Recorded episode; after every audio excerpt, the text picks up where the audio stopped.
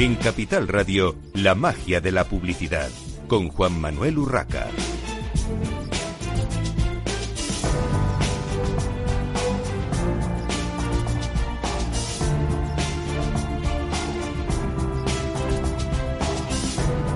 Bienvenidos un viernes más a la magia de la publicidad en Capital Radio. Les habla Juan Manuel Urraca.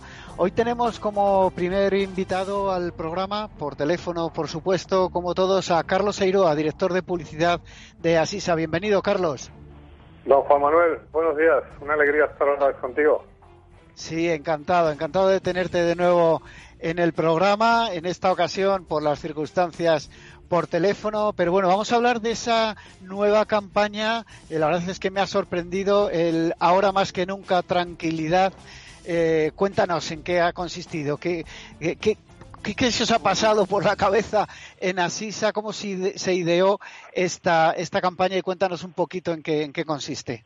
Bueno, pues, pues te cuento, Juan Manuel. Eh, vamos a ver, nosotros, primero antes de nada, que, que, lo que quería deciros es el, el, papel activo y comprometido que hemos tenido así desde el principio de la, de la crisis y de la, de la pandemia. ¿no? Hemos tratado ya más de 11.000 pacientes, eh, hemos ingresado a, más de, de 9.000 en nuestros hospitales y la inmensa mayoría, gracias a Dios, eh, pues eh, han tenido el alta, se han curado y ahora pues están en sus casas, superando el 95% de estos ingresados.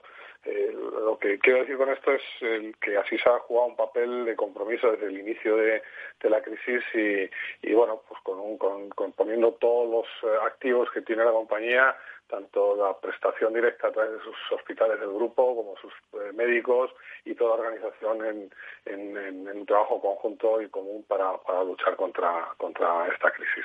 Eh, bueno, y a partir de ahí, desde el punto de vista publicitario, nosotros habíamos arrancado eh, ya el año pasado una campaña eh, basada en un eje probablemente muy sencillo, pero ahí ya nos habíamos ido a un, pues casi al principio de la navaja de Ocan, ¿no? Que, era, que es la, sencillez, probablemente sea el camino más, más válido siempre. Entonces, eh, habíamos cambiado el paradigma de, comunicación de nuestra compañía, porque ya no solo nos dedicamos a la salud, en, torno a un eje que era el de la tranquilidad, en el que nosotros lo que queríamos es que la gente que esté con nosotros asociada a SISA pues viva tranquila, viva pues en esa ataraxia de, de, bueno de despreocupación, sintiéndose que está protegido por una compañía que sabe lo que hace, que sabe hacer lo que los clientes no saben, porque nosotros nos aliamos con clientes que están muy comprometidos con la salud, pero hay un momento en el que ya no gestionan su propia salud o su propia eh, protección eh, de, la vida en general. Entonces, bueno, pues eh, este concepto de tranquilidad que había nacido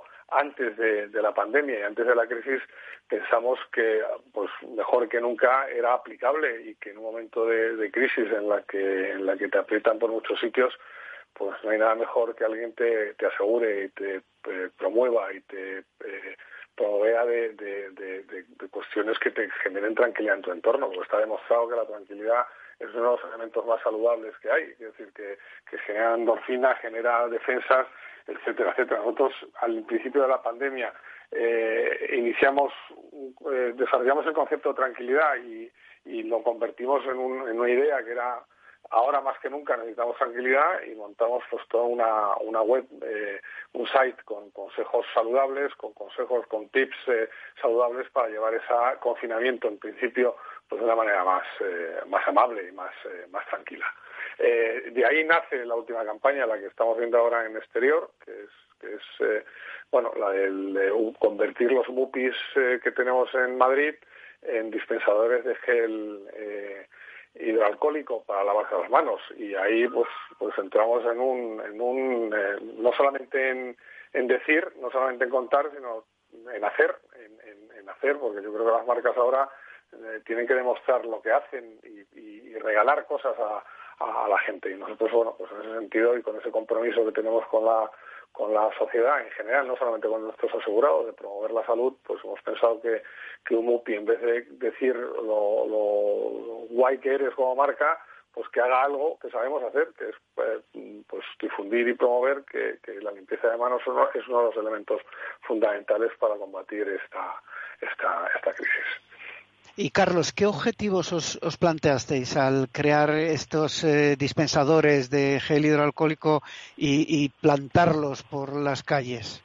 Pues, pues el objetivo es un poco lo que te he contado, es, ayudar a la gente. Es decir, yo no pretendemos, eh, entiéndeme, vender nada ahora mismo. Lo que queremos es eh, tener una marca que, que, esté a la altura de las circunstancias y que, y que mm, de alguna manera regale a, en general a la gente lo que sabemos hacer, que es promover la salud y, estar pendientes de que bueno, la gente esté pues, cuidada, tranquila. Eh, ya te lo he dicho, yo nosotros somos partidarios no solamente de contar sobre nosotros mismos, nosotros somos una cooperativa médica que reinvierte todos los beneficios en, mejoras asistenciales y siendo coherentes con este principio, pensamos que nuestra publicidad no debe quedarse solamente en, contar cosas de nosotros, sino en hacer, en hacer y sobre todo en, cuidar a las personas. Es pasar del, del, del telling al doing y del, del doing al caring. Eh, decir que es, que es el concepto este que no solamente está de moda, sino que, que tiene que ser una realidad y que en un momento pues crítico como este es donde las marcas demuestran su, su, su, capacidad de poder hacer por los demás ¿no? y entonces bueno pues pensamos lo que te he dicho que antes de poner un MUPI con una marca pues oye, vamos a convertir el MUPI en algo que sea útil eh, y que si vas por la calle en una zona transitada y, y bueno, y necesitas eh, limpiarte las manos con, con alcohol, pues, pues oye, una compañía como Acisat pues te lo regala y te lo pone de la forma más sencilla y directa y accesible. Pero además Carlos, todo el mundo, ¿y cómo se ha, cómo se ha recibido en la, en la calle? ¿Qué, ¿Qué resultados estáis teniendo? ¿Qué datos tenéis de esta pues, acción? Pues, eh, pues, muy bueno. tenemos que, estamos rellenando el, el, el depósito pues, tres veces más de lo que habíamos previsto antes, con lo cual el, uso está tres veces por encima de lo que habíamos previsto. Es decir, que, que no es un, no solamente es un postín ahí puesto para que nos vean, sino que realmente tiene una utilidad eh, que la gente lo está usando y la gente se está limpiando las manos a través de, estos dispositivos. Eh, bueno, están además eh, concentrados en zonas muy estratégicas de, de Madrid, en el sentido de, puntos neurálgicos de mayor tránsito de, público y por lo tanto pues pues asegura que, que, tenga aparte de la gran visibilidad el gran uso que se está dando. Eh, bueno oye esto es una idea quiero decirlo que, que nació de Clear Channel eh, la promovió eh, enseguida Ecumedia porque vio que, era una oportunidad para nosotros eh, y la hemos desarrollado con Bunderman Thompson eh, en la creatividad, pues yo creo que de una manera acertada por parte de los tres actores, tanto de Clear Channel por, por, entender esa oportunidad, eh, de comedia por verlo y por ver, vernos a nosotros en, en este en, eh, en, este soporte y a, y a Wunderman por desarrollar una, una creatividad que yo creo que es muy muy atractiva y muy muy diferencial. Bueno, me has respondido a, las tres preguntas de, las agencias y de los, de los partners de, una atacada. Eh, importante ese, ese partnership, ¿no? esa ayuda de, las agencias para llevar a cabo estas ideas con rapidez también, ¿no? Porque el momento es, es crítico y yo creo que, que el consumidor que está viendo y está utilizando, eh, beneficiándose de, esta acción, está utilizando eh, estos MUPIs especiales, al final pues eh, lo valora y es importante esa agilidad con, con, los partners, ¿no? Con, las agencias, Carlos. Por supuesto, además mucho, vamos, siempre he tenido esa suerte porque siempre lo hemos promovido desde mis equipos y desde la dirección de publicidad eh, que las agencias trabajemos en, conjunto y, de una manera colectiva. Eh, yo, no, yo no entendería nunca eh, trabajar por un lado con una agencia y por otro lado por otra. tenemos agencias independientes como en la gestión de medios que es Ecomedia, en, en, en servicios generales y en creatividad Bunderman Thompson. Tenemos estudios y todos trabajamos conjuntamente. De hecho, nos reunimos periódicamente todas las agencias con todo el equipo de, marketing de, Asisa y ponemos en común. Y, bueno y no hay día que no hablemos eh, a tres bandas eh, eh, con todos. Y yo agradezco esta agilidad porque la, ahora mismo la búsqueda de oportunidades pues es crucial no decir, todo esto ha cambiado. Hoy leía que en el mes de abril se ha reducido el 50,1% de la inversión publicitaria eh, y bueno, las marcas que hemos seguido mm, creyendo en la publicidad porque, porque creemos que es la mejor forma de estar en el, en el mundo y que te conozcan y difundir. Y vuelvo a decir, no solamente con, con, fines absolutamente comerciales, que, no los desdeñamos de ninguna manera, los descartamos, pero también con, con fines de responsabilidad eh, pues decirlo eh, claramente, responsabilidad social. Tenemos que estar ahí, tenemos que difundir nuestra marca y saber que somos un elemento activo dentro de la lucha de esta, de esta pandemia, de esta crisis. Y, bueno, y nuestra estadística y los datos así lo demuestran. No, no, no hemos bajado la guardia hemos trabajado más que nunca, trabajamos desde casa pero con una dedicación plena y, equipos que están respondiendo de una manera brutal y yo creo que, que así en ese sentido está dando el, el lo de pecho y, bueno, y esta es una acción más de muchas de las que estamos haciendo.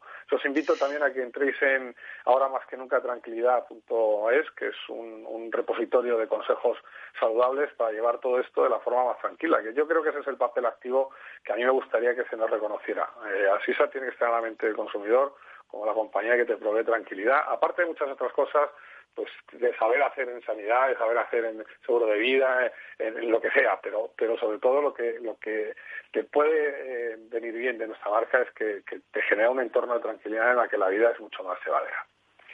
Carlos, en este momento tan delicado para, para la sociedad, para, para el mundo entero, en realidad, eh, las marcas, eh, ¿crees que tienen que hacer más acción social que, branding en sí, porque hemos visto eh, algunas compañías, y me salgo ya de, digamos, de vuestro sector también, ¿no? En general, ha habido compañías que han aprovechado movimientos tácticos para ofrecer, pues, descuentos o, hacer cosas, digamos, muy puntuales de venta pura y dura, y otras, como la vuestra, que habéis pensado primero en, en, aportar algo, en aportar soluciones, aunque sea un granito de arena, que bueno, pues eh, en muchas ocasiones, eh, como se suele decir, granito a granito se, se construyen cosas grandes, ¿no?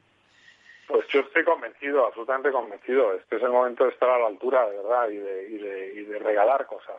Aquí hay, hay poco que pedir ahora en una sociedad que está muy tocada y que está muy muy bueno pues muy afectada y nosotros las marcas tenemos una mayor fortaleza que el individuo y por lo tanto tenemos que estar a la altura y estar a la altura es regalar lo que sabes hacer sabes en este sentido nosotros pues bueno pues ya te he dicho el site de, consejos toda la actividad asistencial que hemos tenido la ampliación de todos los servicios eh, para cubrir toda eh, eh, la pandemia. hemos hecho pruebas, test a la Policía Nacional, a los cuerpos de seguridad del Estado. Hemos trabajado, de verdad, sin ninguna visión de que esto somos la compañía y por lo tanto tenemos que seguir pagando sueldos y, todo, pero de verdad con una visión que va más allá y que sobre todo es responsable con, con la sociedad en un momento en un momento verdaderamente crítico y que, que, bueno que nadie esperaba. Y que está pues, ha venido de pronto y que, y que las marcas aquí tienen que dar el no de pecho tienen que estar a la altura y yo creo que tiene que ser eh, pues bueno con una visión muy muy muy social. Y nosotros creo que lo estamos haciendo en ese sentido pues de una manera muy clara. Para terminar y muy brevemente Carlos qué otras campañas tenéis en marcha actualmente bueno, eh, estamos planteando alguna campaña que tiene que ver ya con, con, con, eh, con eh, producto.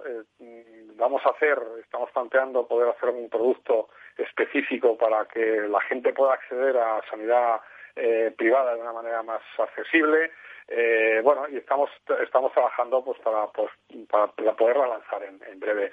Eh, vamos a seguir con la línea de, generar consejos de, del, del, eje de la tranquilidad, que para nosotros es el nuevo paradigma de compañía. Nosotros, como te decía, hemos pasado de ser una compañía exclusivamente de salud a ser una compañía multiramo dedicada a seguros personales. Nosotros no aseguramos cosas, aseguramos a las personas en toda su extensión de la vida. Y, y, bueno, vamos a seguir trabajando pues con campañas mm, que posicionen a CISA en ese, en ese territorio de la tranquilidad, de proveedor de tranquilidad, y vamos a hacer todo lo posible pues para que el consumidor, que ahora pues está tocado por todo esto, pues tenga una mayor accesibilidad a, a todos nuestros productos y servicios y sobre todo específicamente a la sanidad privada, que yo creo que está jugando un papel importantísimo en, el, en la lucha de esta pandemia. Muy bien, pues eh, Carlos, como siempre, agradecerte tu participación en el, en el programa. Eh, nosotros vamos a continuar. Despedimos, eh, como decíamos, a Carlos Eiroa, director de publicidad de, de Asisa. Muchísimas gracias por, por tu participación. muchas gracias. Encantado, como siempre, estar con vosotros. Un abrazo a todos y, y que espero que sigáis todos bien.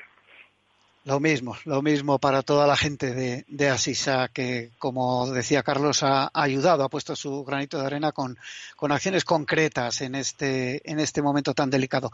Nosotros continuamos eh, hablando ahora de un anuncio que Google realizó a principios de este año, en, en enero, y que realmente, bueno, impactó un poco en, el, eh, en la forma de pensar del de, eh, mundo del marketing y la publicidad y los desarrolladores de, de, de sitios web y en fin, de, todo el, el, ecosistema digital. Vamos a hablar de la desaparición de las cookies. Tenemos ya con nosotros al teléfono a Sergio Maldonado, CEO de Privacy Cloud. Bienvenido, Sergio.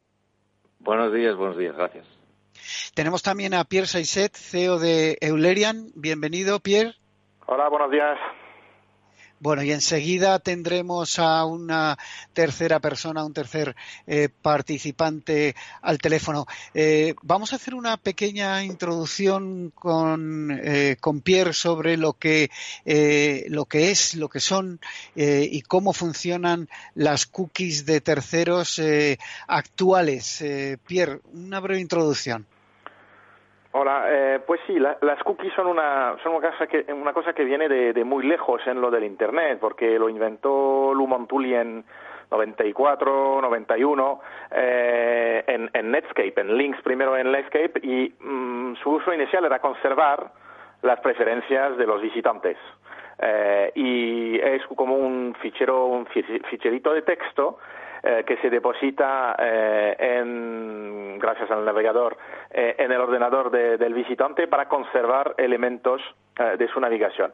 Pero eh, su, su uso se ha extendido de forma increíble desde, desde el inicio de, del Internet y la verdad que la historia de la cookie, de la magic cookie, como, como, como era el, terma, el término inicial, eh, pues eh, se ha extendido hasta usos insospechados y, y, y ahora eh, pues casi todo el entorno de la publicidad eh, está girando alrededor de la cookie. Y aquí, porque decimos cookie de tercera parte, es porque hay dos tipos de cookies, son las cookies que están depositadas por un dominio e, y después interrogadas por el mismo dominio.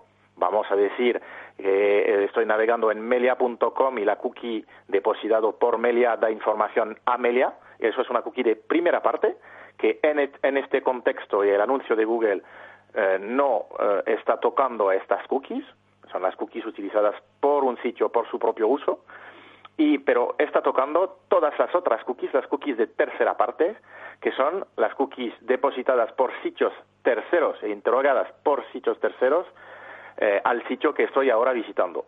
Y por, ej por ejemplo, todos los sitios de, eh, de, de, los partners publicitarios, todos los dominios de los partners publicitarios que están recopilando información de los users y de los visitantes de un dominio en particular. Esas son las cookies de tercera parte.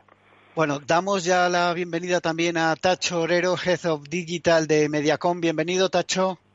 Hola, buenos días. Muchas bueno, gracias. Tacho, Tacho es un especialista también, ha participado ya otras veces en la magia de la publicidad y le vamos a tener también eh, en esta pequeña tertulia junto con Sergio y Pierre hablando de, las cookies, del anuncio de, Google. Eh, tenemos eh, cuatro, tres minutos por delante antes de la pausa publicitaria y luego vamos a, continuar una pregunta para los tres. Os interrumpiré cuando llegue la publicidad, pero luego seguimos. Alcance del anuncio de Google de enero sobre esta desaparición de las cookies de, de terceros. ¿Qué, eh, ¿Qué opináis, Sergio? Bueno, yo creo que ya es parte de una tendencia que ya venía, ¿verdad? Que, no era tan, no fue tanta sorpresa para mucha gente, pues ni para los editores, ni para anunciantes. La gente se instalaba mucho a Docker, había mucho rechazo social la persecución, sigue habiéndolo a, en general a la sensación de que la experiencia de consumo de contenidos es muy pobre y por el lado del anunciante también hay, hay, ha sido muy pernicioso. Pero os dejo hablar porque queda poco, pocos segundos, como dices. No, no, no pasa nada. ¿eh? Luego, luego continuamos ah. después de la publicidad. O sea que tenemos sí. hasta las 12 menos 5. No hay, no hay ningún ah, problema. Eh, bueno, pues Tacho, no, por, ¿cuál es? Sí, sí, dime, Sergio, Sergio. Sí. No, no, no, Tacho, por favor, dale. Sí, no, no te preocupes. A comentar lo mismo. Efectivamente, no, no nos había sorpresa. Todos los indicadores eh, estaban orientados a que la cookie, bueno, pues tenía los días contados. Y es verdad que es una herramienta de medición que está quizá un poquito obsoleta por la llegada del Internet de las cosas, que necesita medición y no utiliza cookies.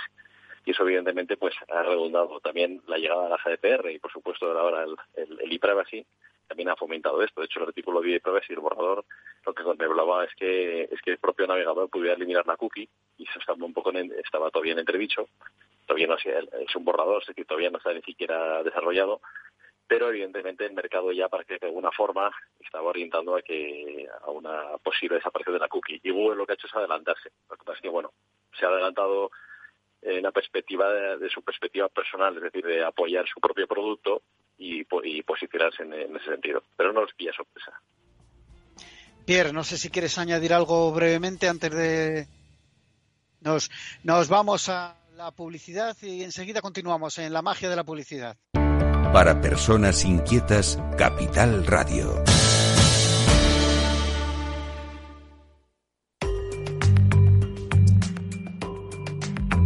La digitalización de las empresas. Silvia Leal. Antes del coronavirus, en España tan solo teletrabajaban un 4,3% de las personas ocupadas, una cifra muy baja en comparación con países como Luxemburgo, 11%, Finlandia, 13% o Países Bajos, 14%. Desafortunadamente, rompía con los estándares de siempre y no se terminaba de consolidar. Durante la pandemia, sin embargo, han sido muchas las empresas que han encontrado en el teletrabajo un salvavidas para no tener que suspender su actividad diaria. Una experimentación forzosa que ha permitido demostrar que se trata de un modelo de trabajo que realmente funciona. De hecho, eran muchos los estudios y las experiencias que lo avalaban como un modelo muy beneficioso tanto para los empresarios como para sus trabajadores. A modo de ejemplo, mencionaré los datos publicados por el Instituto Nacional de Estadística, el INE, en los que se reflejaba que las empresas españolas que habían apostado por este modelo antes de la crisis habían conseguido unos incrementos de productividad entre el 5 y el 25% respecto a aquellas que optaban por mantener a sus empleados durante las 40 horas de su jornada de forma presencial en las oficinas. Además, según esta misma fuente, las personas que tienen la suerte de teletrabajar dedican un 11% más de su tiempo precisamente a eso, a trabajar. Por todo ello, hoy, en muchos casos, va a ser difícil poder dar marcha atrás, puesto que además de funcionar, incrementa la motivación de los empleados, les permite conciliar, ahorrar tiempo y el coste de desplazamiento y, por si fuera poco, es respetuoso con el ecosistema.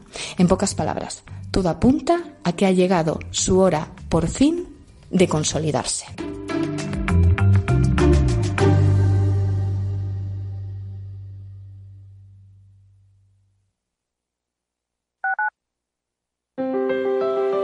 Si te gusta la cocina gallega de siempre, en el Mesón Gallego 1 y el Mesón Gallego 2 encontrarás los mejores pescados y mariscos de las costas junto a recetas de la Galicia interior, además de las carnes de Sanabria y los mejores embutidos de Zamora y nuestra terraza. Te esperamos en la calle Muller 35, teléfono 91 579 3623 y en la Plaza de la Remonta 13, teléfono 91 579 0769. Una recomendación del programa gastronómico Mesa y Descanso. Gráficas Naciones. Más de 50 años de experiencia en el sector de las artes gráficas. Apostamos por la última tecnología tanto en impresión offset como en digital y gran formato. Realizamos todo tipo de impresión. Tarjetas de visita, folletos, libros, vinilos, decoración y montaje de stands. Más información en el 91 629 2145 o en gráficasnaciones.es. Capital Radio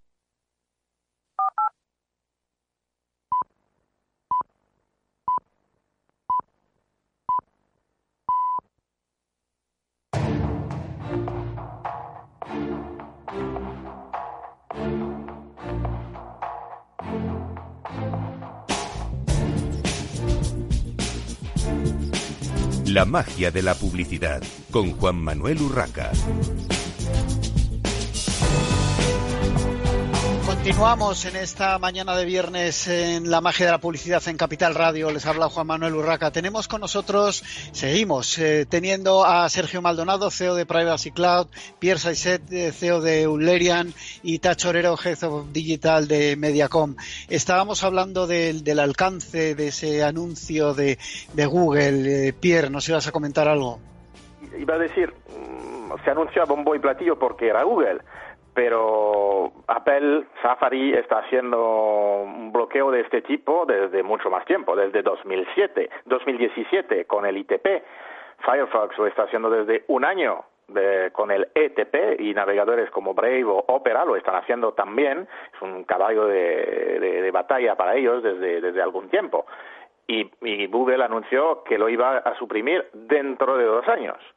Pero el alcance es que Google 60% o, o más del mercado de los navegadores y la consecuencia puede ser que la única superbase de superperfiles esté en manos de un, un único eh, actor, player, eh, en el futuro eh, y que sea Google.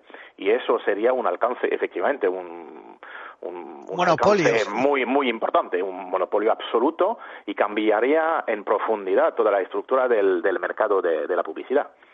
Bueno, una pregunta para los tres eh, obligada. Estamos en la magia de la publicidad, hablamos de, marketing, de publicidad y esto eh, afectaría al, futuro. Pero ¿cómo afectará para empezar, a los anunciantes, porque eh, de alguna manera eh, muchos, sobre todo los de venta directa, los que tienen, bueno, pues esa relación directa eh, de alguna manera a través de esas cookies con, el, con el consumidor, con el que al final hace el clic en sus páginas, son los anunciantes que, que, venden directamente, ¿no?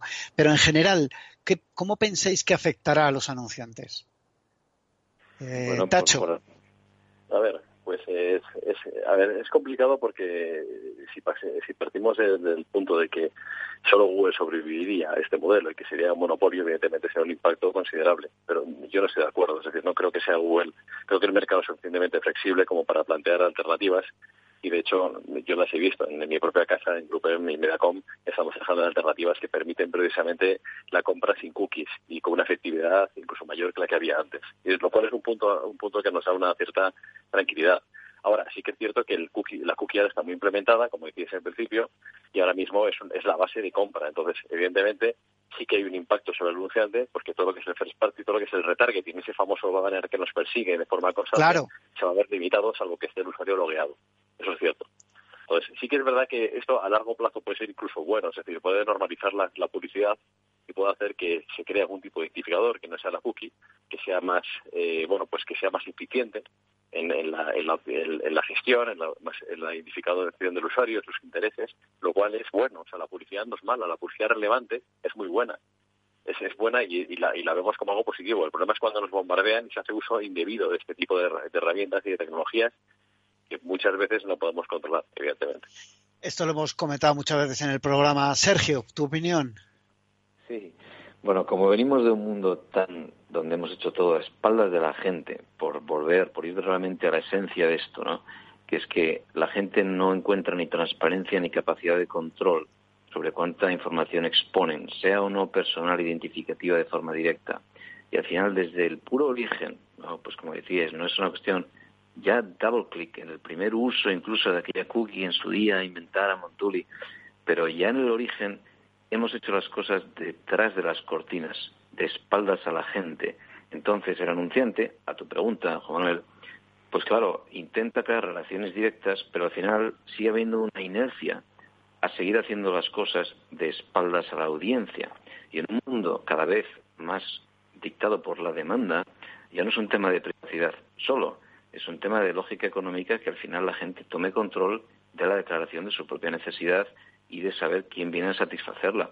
Entonces, todo el mundo lo está viendo, las marcas han ido creando estos repositorios de datos de primera parte, pero incluso hay gente que ha dicho, venga, pues hacemos acuerdos de second party, ¿no? Y de duplicamos. Pero no es solo esa tendencia hacia identidad y un reemplazo de la cookie, porque si sigue siendo de espaldas a la gente y a transparencia y a control, seguirá no teniendo futuro, ¿no? Esto es lo que pienso.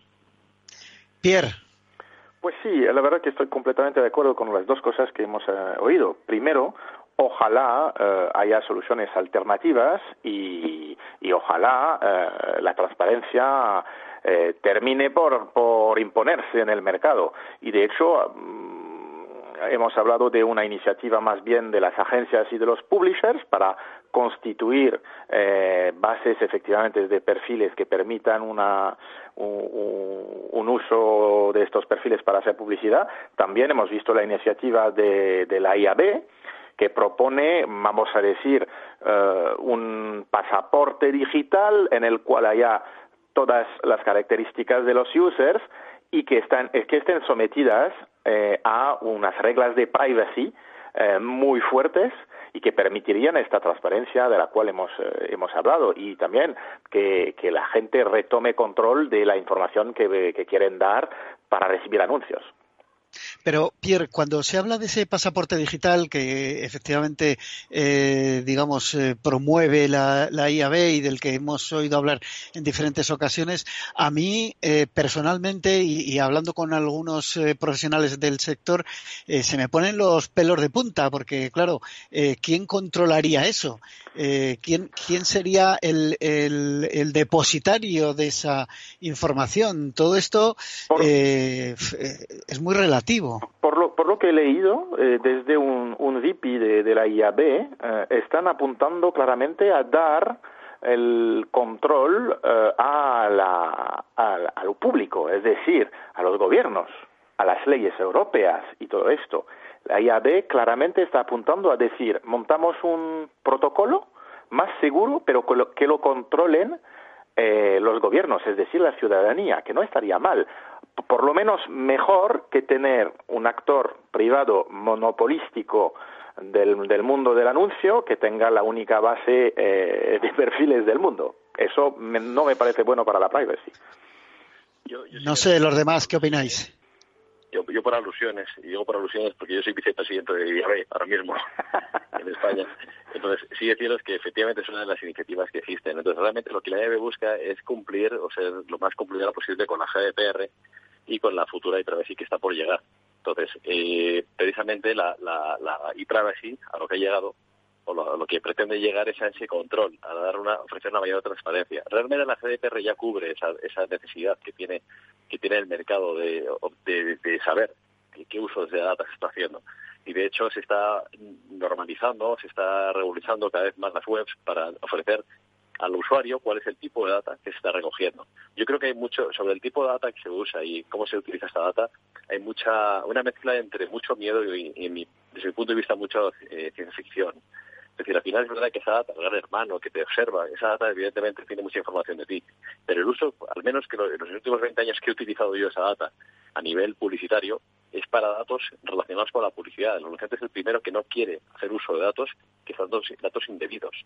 Y precisamente desde mi punto de vista, los más oscuros en ese sentido son los, los más grandes playas. Los grandes playas que realmente hacen usos de data que en realidad no es no es falta de transparencia, es falta de, interés por parte del usuario de leerse las condiciones. Cuando uno se descarga un producto, una aplicación o se loguea en, un, en una cuenta de email, si se leyera bien todo lo que lo que lo que te figura, te está diciendo que van a hacer uso de tus datos de una forma XXI, lo que pasa es que nadie lo hace, entonces eso se, se alude a la falta de transparencia. Precisamente la GDPR quiere quería cubrir, y la prueba si lo que pretende cubrir, es que ese consentimiento que tú das al uso de datos sea inequívoco. Es decir, que no haya duda, que tú estés aceptando ese dato y que sea inequívoco. Y, y, eh, la IAB, en ese sentido, pues apoya esa iniciativa. De hecho, estamos en contacto con parlamentarios europeos para trabajar todo esto, eh, para que la privacy sea lo más liviana posible, que no sea excesivamente restrictiva y dé demasiado peso a los grandes playas como Google, Facebook, etcétera, precisamente para evitar eso. De hecho, tú me comentabas, al preparar el programa, me comentabas, eh, Sergio, que el Comité Europeo de Protección de Datos ha llamado la atención, por decirlo suavemente, a la Agencia Española de Protección de Datos eh, por explicando que navegación, entre comillas, o, scroll, eh, continuar navegando, no es consentimiento, ¿no? Que es una de las partes que, siempre eh, se, ha, puesto en duda también. Claro, si sigues navegando, no haces caso de los mensajes, eh, evidentemente estás eh, incurriendo en tu propia desidia a la hora de, informarte de, de, tus derechos de privacidad, pero por otro lado resulta en, este mundo tan, tan veloz, a golpe de clic, resulta, digamos, chocante que sea tan fácil el dar el consentimiento sin explicar mucho al usuario lo que pasa. Sí, a ver, eh, justo a ver, eh, el EDPB, ¿no? el Comité de Protección de Datos, donde está también la gente española, justo ha contradicho la guía fatídica que se publicó en noviembre del año pasado, que decía que el scroll valía como consentimiento, pero el problema de la esencia, incluso iba contra la sentencia que teníamos del Tribunal de Justicia, pero la esencia de todo, y asociado con estas iniciativas y con e-privacy reglamento, seguimos con e-privacy directiva, pues al final es que el consentimiento está roto. O sea, el consentimiento ahora mismo es una broma, se sabe que es una broma, justo como decís, ¿no? Pues se alimenta propia desidia, como dices. Al final, eh, el consentimiento como base legal es la última base legal en el orden de lo que es respeto a privacidades del diseño, porque se sabe que la gente ni entiende, ni lee, ni quiere dedicar atención, y sobre todo porque si pides consentimiento, vas contra natura de aquello que haces. Aquello que es parte de la naturaleza intrínseca de lo que estás, lo que navegas, lo que consumes, por interés legítimo o por otra base legal, tal y como e-privacy, el reglamento en, borrador, eh, aduce, ¿no? Vamos a buscar más interés legítimo y menos consentimiento, y estoy de acuerdo, el consentimiento es un problema. Entonces, por ahí, lo que ha pasado con cookies hasta ahora, que además de la fricción asociada a cookies de tercera parte y la pésima experiencia que deriva de la intermediación, el fraude salvaje que deriva de la intermediación. Parece que Perdemos ah. a Sergio. Hemos, hemos perdido a Sergio. ¿Qué opináis, Tacho, Pierre, de este tema, brevemente? Bueno, el tema de a ver, el tema del que comenta Sergio del tema de guía cookies efectivamente es un tema, no voy a decir polémico, pero un tanto, un tanto complicado, porque es verdad que se publicó el año pasado por la EPD y Europa no, no, estaba de acuerdo en ese punto que hablaba de que el seguir navegando significa realizar el consentimiento y ahora lo que está, eh, planteando es bueno el, el, readaptarlo básicamente a las exigencias internacionales. Eh, creo que al final todo eso quedará en que efectivamente seremos conscientes, tenemos que ser conscientes de que estamos aceptando unas condiciones. Lo que pasa es que desde mi punto de vista, pues es una opinión ya más personal, creo que cuando, cuando una persona está navegando, entra en un site y lee todas las condiciones delante y decide que por prisa, por las razones que sea, le da todo a aceptar, pues está, está aceptando ese mismo problema lo llevaríamos a la aceptación de cualquier condición cualquier punto que compráramos y cuando nos diéramos de derechos, que simplemente le diéramos a, leerlo todo, o de, dejarlo como leído y aceptarlo. Entonces, no, no vería que tuviera que haber un procedimiento más, más extremo, más complejo en la publicidad digital que en la compra de un producto que estás haciendo las condiciones simplemente por el hecho de que tienes prisa. O sea, al final, evidentemente, las, todo, todos los derechos están cediendo. De alguna forma, lo que busca la e-privacy es que sean lo más claros posibles y que se ve claramente que se va a utilizar data terceros, data. Y yo creo que en ese punto ya estamos avanzando avanzando de forma consciente. La GDPR ya lo cubría realmente, ya lo cubría. Lo que no se ha aplicado correctamente y ya se empieza a cubrir. Cada vez vemos más soportes, anunciantes, webs, etcétera, que entras en su web y ya te dicen, aceptas mis cookies, sí, pero ojo, mis cookies son para esto, esto, esto esto. Vale, ya es decisión tuya. Sí, y, parece que hemos recuperado a, a Sergio. Sergio, ¿se había perdido tu conexión en algún momento? Ya. Vale, eh, nos queda poco tiempo y me gustaría que, hablaseis de si eh, a nivel de acciones de, marketing en digital perderemos visibilidad y datos o también eh, perderemos incluso precisión y funcionalidad si desaparecen las, las cookies de tercero. brevemente los tres, por favor. Pues por, mi parte, desde, desde Eulerian, eh, estamos trabajando en esto desde casi 15 años. Eh, ya estábamos en, con una prioridad al dato de primera parte de first party desde años y años y pienso que no afectará tanto a los modelos de atribución, no afectará tanto a la precisión y la calidad de la colecta. Eh, hay alternativas, hay alternativas a la vez técnicas y, también alternativas, vamos a decir, de, concepción eh, de modelos y de ese tipo de cosas. Por lo que una gran pérdida no va a ser. Algunos cambios, especialmente en lo de las impresiones, de las views, porque pues eh, las views se producen en un, en un sitio ajeno al dominio que está enviando la, la publicidad, por lo que por definición es una información de tercera parte y vamos a tener que recuperar esta información de otra forma y todavía no se sabe cómo. Pero, pero aparte de, de este aspecto de las views, mmm, veo más bien efectos uh, benéficos, efectos positivos uh, de este cambio uh, de la cookie. Tacho, brevemente. Yo, yo, brevemente por comentar, creo que es algo incómodo para, para, para todos, porque es algo que evidentemente nos cambia la forma de trabajar. Yo lo veo una oportunidad lo veo una oportunidad que además, eh, como era algo que, como he dicho al principio, lo estábamos preveyendo, ya se han trabajado en diversas alternativas.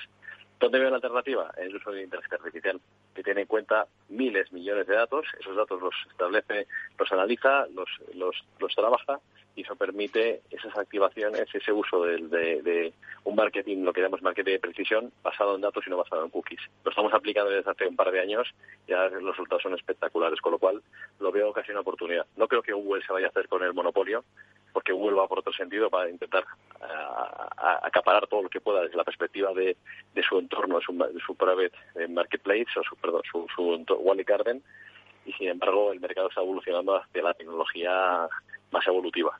Entonces, evidentemente, lo veo como una oportunidad. Sergio.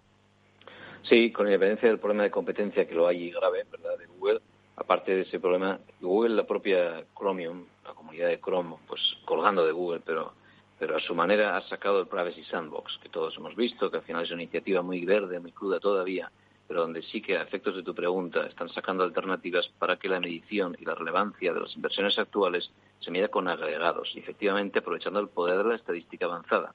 Y la estadística de agregados, donde no puedes llegar a la precisión por individuo, porque el individuo está en control de su información, si permites trabajar con lo que siempre ha pasado cuando combinabas múltiples fuentes de información dispares. Y hacia ahí sí creo que hay mucho futuro y hacia evitar todo aquello que no esté bajo el control de la persona y sin descansar en consentimiento ficticio. Pero estoy pensando, por ejemplo, eh, nos queda un, minuto más o menos, eh, eh, los grandes retailers, los, grandes eh, vendedores a través de, Internet, y todos tenemos uno sobre todo en mente, ¿tendrán que cambiar todo su código para tener datos y, y, poderlos compartir? porque al final sus datos sí, los que dejemos en su web sí, eh, de los grandes retailers, pero cuando eh, son datos que vienen eh, cruzados, ¿qué, ¿qué, va a pasar con esto? Eh, muy breve, no sé quién quiere comentarlo, pero muy breve. Verán audiencias agregadas, por añadir, a ver qué pensáis. Pues yo por mi punto de vista os diría que, que tienen, o sea, ellos están en el usuario logueado y eso es una ventaja desde esta perspectiva, con lo cual no lo, no lo veo una gran amenaza para ellos. Evidentemente no. tendrán que evolucionar cuando traten de buscar audiencias nuevas, pero lo que será atacar o impactar a las audiencias ya su propio cliente no lo tendrán tan complicado. No, la, mayoría de sus datos efectivamente son datos de first party que no están del todo impactados por, eh, por este cambio. Eh, si hablamos de Amazon, para, para no nombrarlo, eh, además no comparten sus datos, están utilizando sus datos para ellos mismos, por lo que para ellos no, no, no, no cambiará mucha cosa, la verdad. Bueno, la verdad es que este tema, de nuevo, se nos queda corto el tiempo, seguro quedaría para, para muchísimo más, pero eh, el tiempo se acaba. Muchísimas gracias a Sergio Maldonado, CEO de Privacy Cloud, a Pierre Saisset, CEO de Eulerian, y a Tacho Orero, Head of Digital de Mediacom, eh, por haber participado hoy en la magia de la publicidad en Capital Radio. A todos ustedes les espero el próximo viernes. Eh, les habla Juan Manuel Urraca.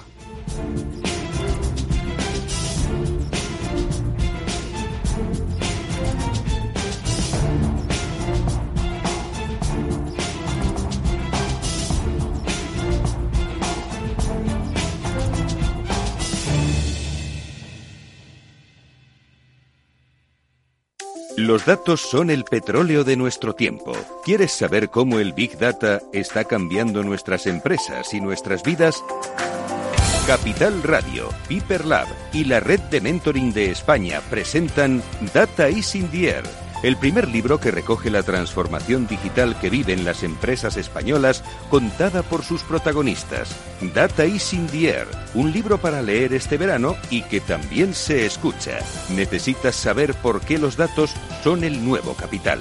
Busca el libro en Amazon o pregúntanos por él. Data is in.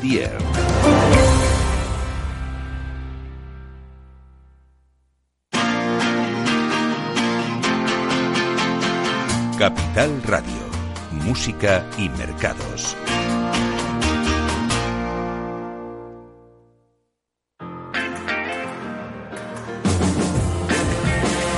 Capital Radio, Música y Mercados.